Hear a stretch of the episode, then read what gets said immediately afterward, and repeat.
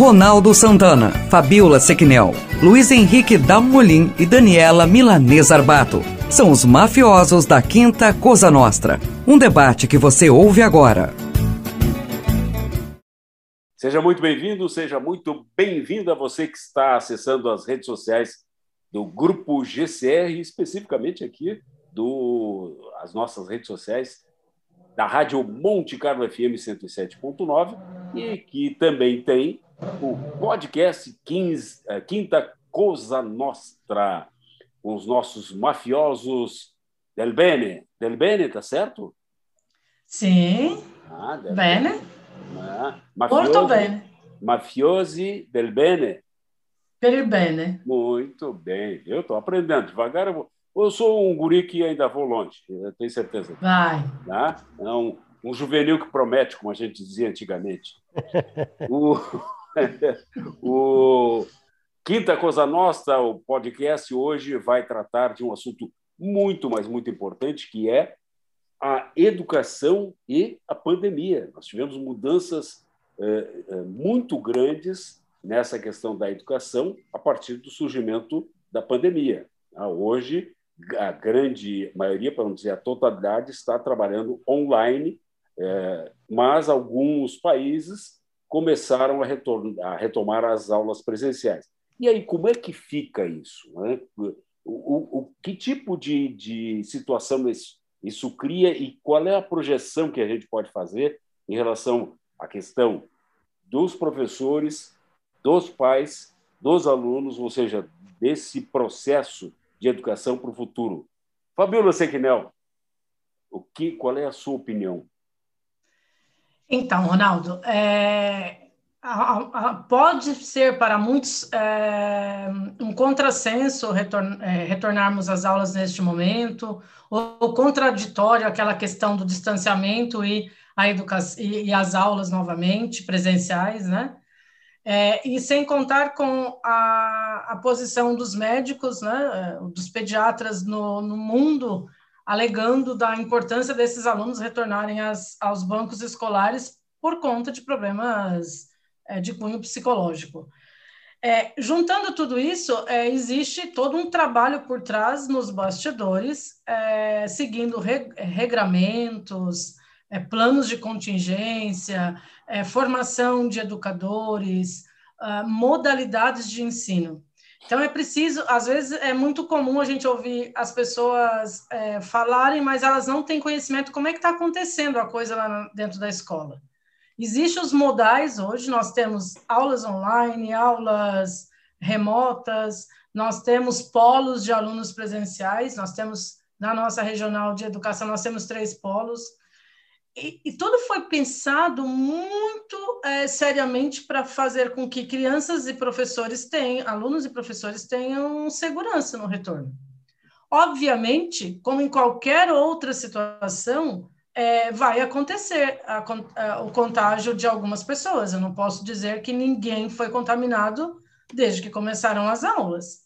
Mas eu posso dizer que o regramento e as situações de cuidado dentro das escolas, elas estão tão, é, é, tão sérias e tão levadas é, em consideração pelos é, professores e, e, o grupo de trabalhos, que muitas das nossas atividades curriculares nas escolas foram interrompidas exatamente para evitar fluxo de pessoas, entre eles estágios, projetos.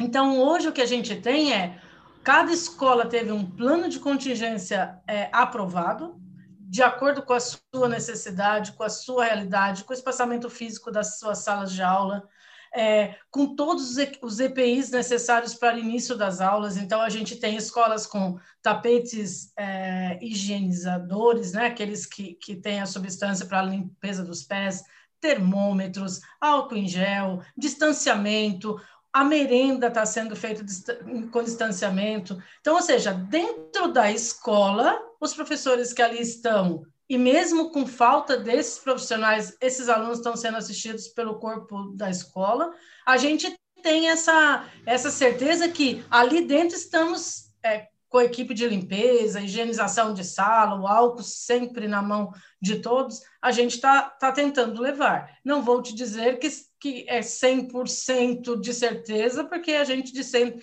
de certeza de 100% não temos nunca, para nenhuma situação.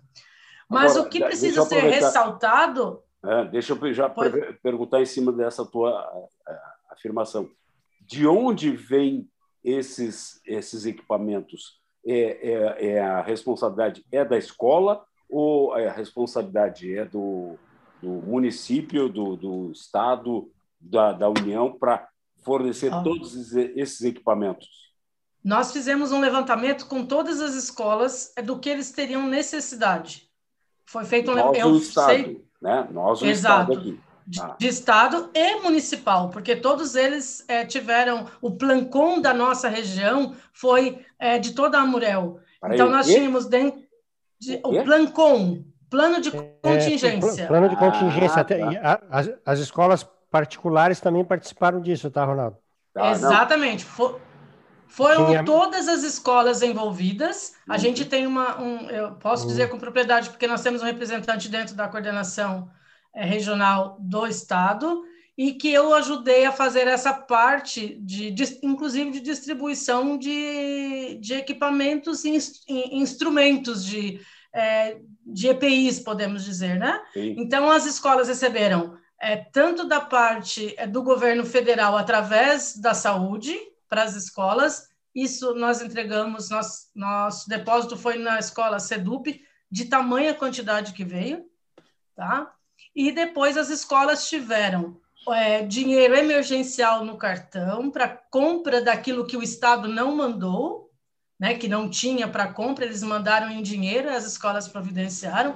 Então, assim, há todo um regramento, por exemplo, para entrega de, de material impresso, é, na, numa modalidade, é, dos alunos na, presencial na escola, a merenda, é tudo muito bem pensado. Obviamente, há quem não tenha confiança e há quem tem confiança. Mas se tu analisar, muitos pais é, não. Nós não temos reclamação de pais com relação a, a, esses problemas na escola. Não faltam. O álcool está à disposição em todas. Assim, eu até não posso convidar ninguém a visitar escolas, porque não deixam entrar. Exatamente para evitar que as pessoas circulem. Mas existe na entrada da escola é, tu, tu visualiza de, de, uh, já de longe um, aquela questão do, do álcool, né, que está ali na, na à disposição do aluno na entrada, na secretaria, nos, nas salas de aula. Então, não falta higienização. Aí, agora, a gente sai do ambiente escolar. A minha preocupação com esse retorno fica em cima do que eles fazem durante a chegada até a escola. Essa é a minha preocupação. Porque ao ver alunos pelas ruas, uniformizados, obviamente, por isso nós os identificamos, a gente vê a falta da máscara, a máscara no queixo. E, esses dias eu fui almoçar, eu vi dois alunos, um almoçando e o outro não, mas o outro estava sem a máscara também, mexeu no dinheiro, continuou a fazer a alimentação, sabe? Então, talvez é, esse seja o problema. Mas ali no ambiente em que está a escola, dentro da, da, da sala de aula com o professor, há o distanciamento do professor. Talvez isso seja mais difícil com a educação infantil. É, Dalmolin, é, tu, tu tens uma, uma filha adolescente, né? Isso, tem, tá no terceirão, 17 anos, tá, tá bem nesse período aí do... É do, a, a Dani assim... já tem um, um, maiorzinho, né, que está na universidade, então já tem um, uma, uma, uma situação um pouco diferente. Como é que tu, que tem uma filha adolescente no terceirão, está vendo isso? Bom, a, a, minha menina ela é mais, ela tem uma consciência é, preocupada, né? E, e, a escola fez nesse plano de contingência para o terceirão é, uma semana de aula e, e uma semana é, remota e outra presencial. Então, ela está tá tendo esse acompanhamento. Teve um, um, um, caso no primeiro dia de um professor que apresentou um sintoma e acabou a, a turma ficando em casa mais uma semana, mas aí foi descoberto que não era nada. E, e, e, tem todos esses protocolos que, que a Fabiola é, comentou, é aquilo que, que realmente acontece. É, e eu estava até saindo um pouco do assunto, mas falando do mesmo assunto, eu estava olhando, fazendo uma pesquisa hoje, é, o Uruguai foi um país que entrou é, por último na campanha de vacinação e os professores são os primeiros da fila a tomar a vacina. Então, é, a gente tem que entender, às vezes, né, e, e aí talvez a, a, Dani confirme também, eu tenho um pensamento que eu achava que, no meu entendimento, até, eu, até eu vejo que o, que o grupo de risco, o pessoal de idade, é, tomou vacina primeiro, até porque tinha pouca vacina. Mas talvez se tivéssemos feito é, é, é grupos maiores ativos né, de trabalho, é, crianças, professores, policiais, essas coisas todas assim, a gente tivesse, tivesse lógico que tivesse vacina para todo mundo, né? Vacinar primeiro para depois fazer outros determinados grupos que são mais, que, que seriam mais é, resguardados, digamos assim. Mas é. essa é uma opinião minha, né? Aí. É. O que, que tu acha? Eu, eu comungo, eu comungo com a tua opinião. É, acho que é, é, importante, mas até uma, uma pergunta que eu gostaria de fazer, e pelo que eu tenho visto, né? Eu tenho um filho adolescente, já falei isso, e ele está totalmente desmotivado, e ele vê, e ele vê que em outros locais, outras universidades, outros cursos, é, os, os estudos já, já estão normalmente é, funcionando presencial com regramento de distanciamento, só que ainda na universidade onde ele estuda isso não ocorre. Então, assim, a minha pergunta é: isto está sendo tratado e é, de forma isolada por que motivo? Né? É, se a gente tem aí uma estatística natural de como é que acontece os contágios, os picos de aumento, a gente não viu esses picos acontecendo dentro dos colégios, porque senão já teria é, extrapolado muito mais do que, do que nós estamos vendo hoje. A preocupação que a Fabiola colocou e o que ela cita é uma realidade, mais uma, uma, uma, um questionamento que eu faço, né? Se dentro da, da sala de aula se respeita e sai do portão para fora, ou sai ou chega, não se respeita, então esse contágio realmente já deveria estar muito maior. Então eu me questiono, né? Sou questionadora sobre isso, e aí, como o nosso assunto hoje é voltado na educação, é, eu vejo que é, todo mundo está tentando de alguma forma fazer diferente, por mais que se combinaram lá no começo, só que cada um está fazendo uma regra conforme acha que deve ser. Então, assim, é, fica confusão para quem fica aqui de fora, tá?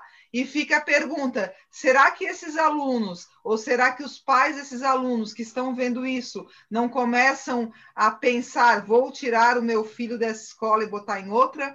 Ou porque pode prejudicar o aprendizado na outra escola está de forma diferente. É isso que eu me pergunto, né? Como é que está acontecendo no mas, escolar? Mas eu acho, Dani, que até o ensino médio, eu acho que é esse plano de contingência que a Fabíola colocou, escolas públicas e privadas. A partir do momento do, da, da, da graduação, daí, eu acho que daí é, a Universidade Federal deve ter um modelo vindo do governo federal a, a, estadual deve ter também um regramento estadual. E a particular, e cada um faz a sua.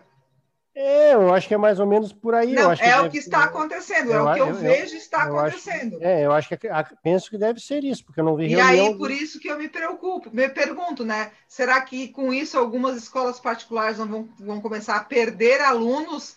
Porque a gente sabe da realidade de que algumas universidades têm uma tendência muito forte de ensino à distância. Então, será que não é um momento de que está sendo aproveitado, como nós também aqui fora aproveitamos esta tendência para virar um mundo virtual de trabalho? É, eu acho que o mundo... a, a, a Fabiola não é a área dela, né? Mas eh, tu tens alguma informação sobre a universidade também, Fabiola? Sim, elas realmente têm esse, posicionamento é, de acordo com a sua, com aquilo que foi projetado. Por exemplo, a minha filha é da Unesc, né? De Criciúma. Ela continua com a, aulas, ela vai fazer aula presencial. É, os alunos estão online, os alunos não estão é, nas aulas teóricas e nas práticas eles vão com todo o regramento imposto para a finalidade. Ela, ela é da área da engenharia química as nossas escolas, é, hoje a gente pode dizer assim, ó, quem, quem acha que a escola pública hoje não tem tecnologias, a gente tem alunos nas salas de aulas, professores dando aulas das suas casas. Porque nós temos todos os equipamentos, todas as escolas receberam nesses dois últimos anos computadores, lousas digitais, então a gente também tem essa interação. Eu até, até vejo com, como foi é, uma coisa inusitada para todo mundo, a gente teve muitas pessoas que tiveram dificuldade no ano passado para fazer essa, essa modalidade, e quantas se, é, se sobressaíram, que hoje se dão super bem nesse tipo de, de atividade Eu... é, no, no, ensinar à distância, né? Eu Mas as que... universidades, elas, eu, eu acredito que elas têm também, como todas nós, um modal. A UDESC, por exemplo, meu genro trabalha na UDESC, ele está totalmente remoto. Ele está dando aula à distância. Aí é tá, mas aí tu vê cursos na Unesc, alguns que precisam de aula presencial estão acontecendo. Já é diferente aqui na Unisul Anima, né? Mesmo precisando, não está ocorrendo. Então, assim, por que essa diferenciação? É, isso é política da, das empresas também, né? Aí é que tá, eu trago que está mas... se aproveitando uh, o momento para que. Mas... E aí eu digo isso né? Porque eu estou de fora vendo, né? O Ronaldo eu... que está lá dentro pode confirmar ou não. Mas eu acho que aí também entra a MEC e Secretaria de Educação, Dani. Existe um movimento para isso aí. E assim, ó, eh, não vamos tapar só com a peneira. É porque agora a gente está acertando as melancias. Mas essa realidade aí do, do remoto, eu acho que vai, vai existir mesmo um movimento. Eu, eu trabalho né, numa instituição que há, sei lá, três, quatro anos atrás, a aula era presencial de segunda a quinta e na sexta-feira era EAD. Então, eu acho que esse movimento vai acontecer cada vez mais, até para aquelas pessoas que querem estudar, por exemplo, numa, numa faculdade do Rio de Janeiro e tal, e, que nem a minha filha já está desde o segundo ano estudando no, no remoto, está fazendo o terceirão. Se ela entrar numa faculdade que continua remoto, para ela praticamente vai mudar muito pouco. Vocês acham tá que essa, essa tendência curso, é né? irreversível? Ah, eu acredito que sim. Hein? Acredito que sim, porque assim, ó, da mesma forma que a gente fala que tem uma, é uma crise, é uma oportunidade, porque muitas vai concentrar, vai ter, vai, vai pegar mais alunos, vai, vai diminuir o valor e vai entrar mais gente. É, a questão é essa. Será que o, o valor está diminu vai diminuir? É, a gente está vendo isso acontecer como Mas a concorrência, paga, a vai, concorrência, está acontecendo? A concorrência do EAD que existia era um valor baixo. Agora, essas que vão entrar, elas vão entrar e vai haver um nivelamento, Dani. Porque olha só, quem, não, quem era totalmente presencial, vai chegar no momento que ela vai dizer, ah, eu vou entrar no EAD, só que eu tenho um custo aqui. E aí, não muito alto, vai, vai haver o mercado. E vai... há de se pensar que muitas vezes eu já participei de cursos à distância com universidades estrangeiras. Isto já para muitas universidades isso já é um uma realidade. Era um ritual natural, sabe? Uhum. É, dependendo das condições. É, eu me inscrevi, não pude continuar por incompatibilidade de estudos, mas eu tinha me inscrito num curso de mestrado que era totalmente à distância e, e depois 15 dias presencial. É, é uma modalidade nova, a gente precisa se dedicar muito, porque eu, eu faço é, turismo, né? E eu faço totalmente à distância. Ah, então é fácil. Não, não é fácil. Eu já abri a plataforma, tem oito atividades que eu tenho que, tenho que estudar, pesquisar para poder fazer.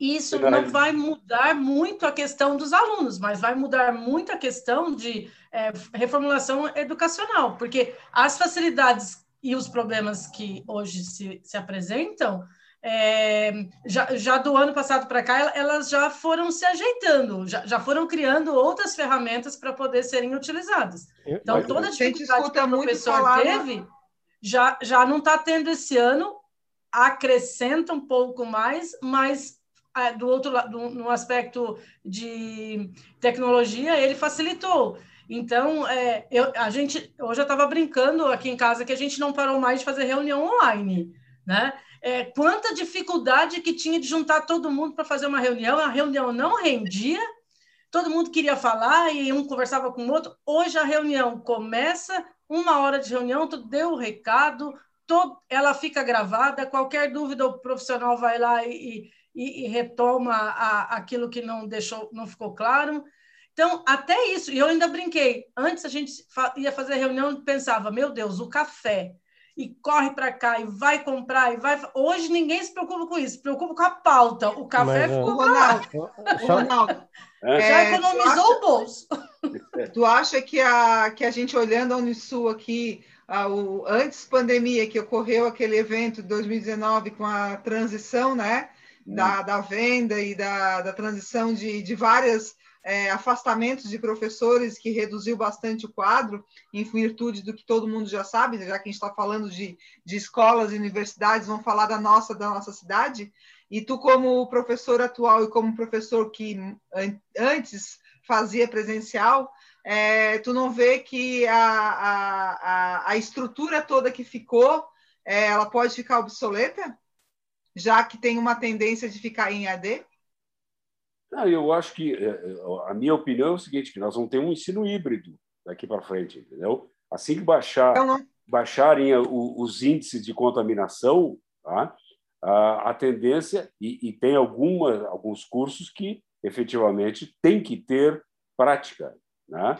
Mas aí a estrutura não pode ser tão, não precisa ser tão grande do jeito que ela era. Vamos, vamos falar, né? Que a UEAD foi como o Luiz falou, né? O Damolim Tu tinha não, aula de mas eu acho que não, porque o que, o que é o que é o que é, é por exemplo, laboratório, gente vai ser sempre usado. Mas então, olha, talvez, olha sempre o problema que se teve de falta de salas de aula. Não, não, pois é. Não, não, mas isso aí eu, eu acho. Talvez eu fique que... um pouquinho obsoleto, obsoleto o número de salas de aula, mas eu não, não, não acredito, não. Acho que vai, eu, não vai mudar grande coisa, não. Fala, eu, acho que vai, eu acho que vai adequar muita coisa, é? porque assim, a gente fala em home office, o professor também trabalha em home office, é a mesma é. coisa. É. E, e, e, é, só que assim, o que que acontece? A educação, é, é que a educação é, a, depende do aluno, né? É, Aquele é uma coisa para a gente ver como é que visual, vai ficar que ele é, ele, que ele é sinestésico, que ele é ouvinte, depende do tipo mas se você conseguir colocar essas ferramentas ali, e hoje, vamos lá, né? Os alunos, tu tá dando aula, eles estão olhando no, no, celular, olhando no Google ali a pergunta ali. É. Cara, botar para ele no, no EAD e alguém tirar dúvida, responder aquilo que ele quer, e ele é, ter a aula gravada, como diz a, a Fabiola, depois ele vai lá, resgata a aula, e tenta entender, pergunta para o professor, para ele é basicamente normal. É. é normal. Não vai ser uma, assim, uma transição, ai, houve uma ruptura tão grande que eu não sei mais nada. Não, ele sabe, ele, é. ele, ele, vai usar, ele vai usar a ferramenta como a tecnologia como mais uma ferramenta de auxílio e tem muito aluno que prefere ficar em casa. É. O que é preciso ser, é, estarmos atentos, e, e, Daniela e Dalmolin, e o Ronaldo, enquanto professor, é, assim como o Dalmolin hoje na universidade, é que a gente sempre teve esse diferencial do aluno, o aluno participante presencial e o aluno dormente presencial, né? Porque é. alguns não, não queriam muita coisa. Hoje eles têm uma gama, eles são obrigados a cumprir dentro de determinado período, eles têm os horários de aula.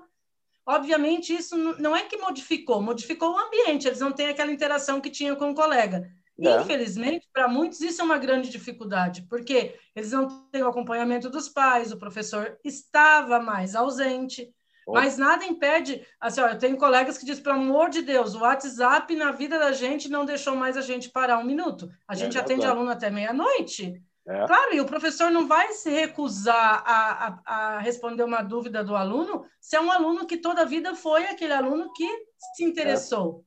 O salário é, está, oh, está na nossa vocação, né? Ô, Daniela, terminou o tempo, tá? É para ti que eu estou falando, Fabíola. Parece a Daniela. Não para de falar.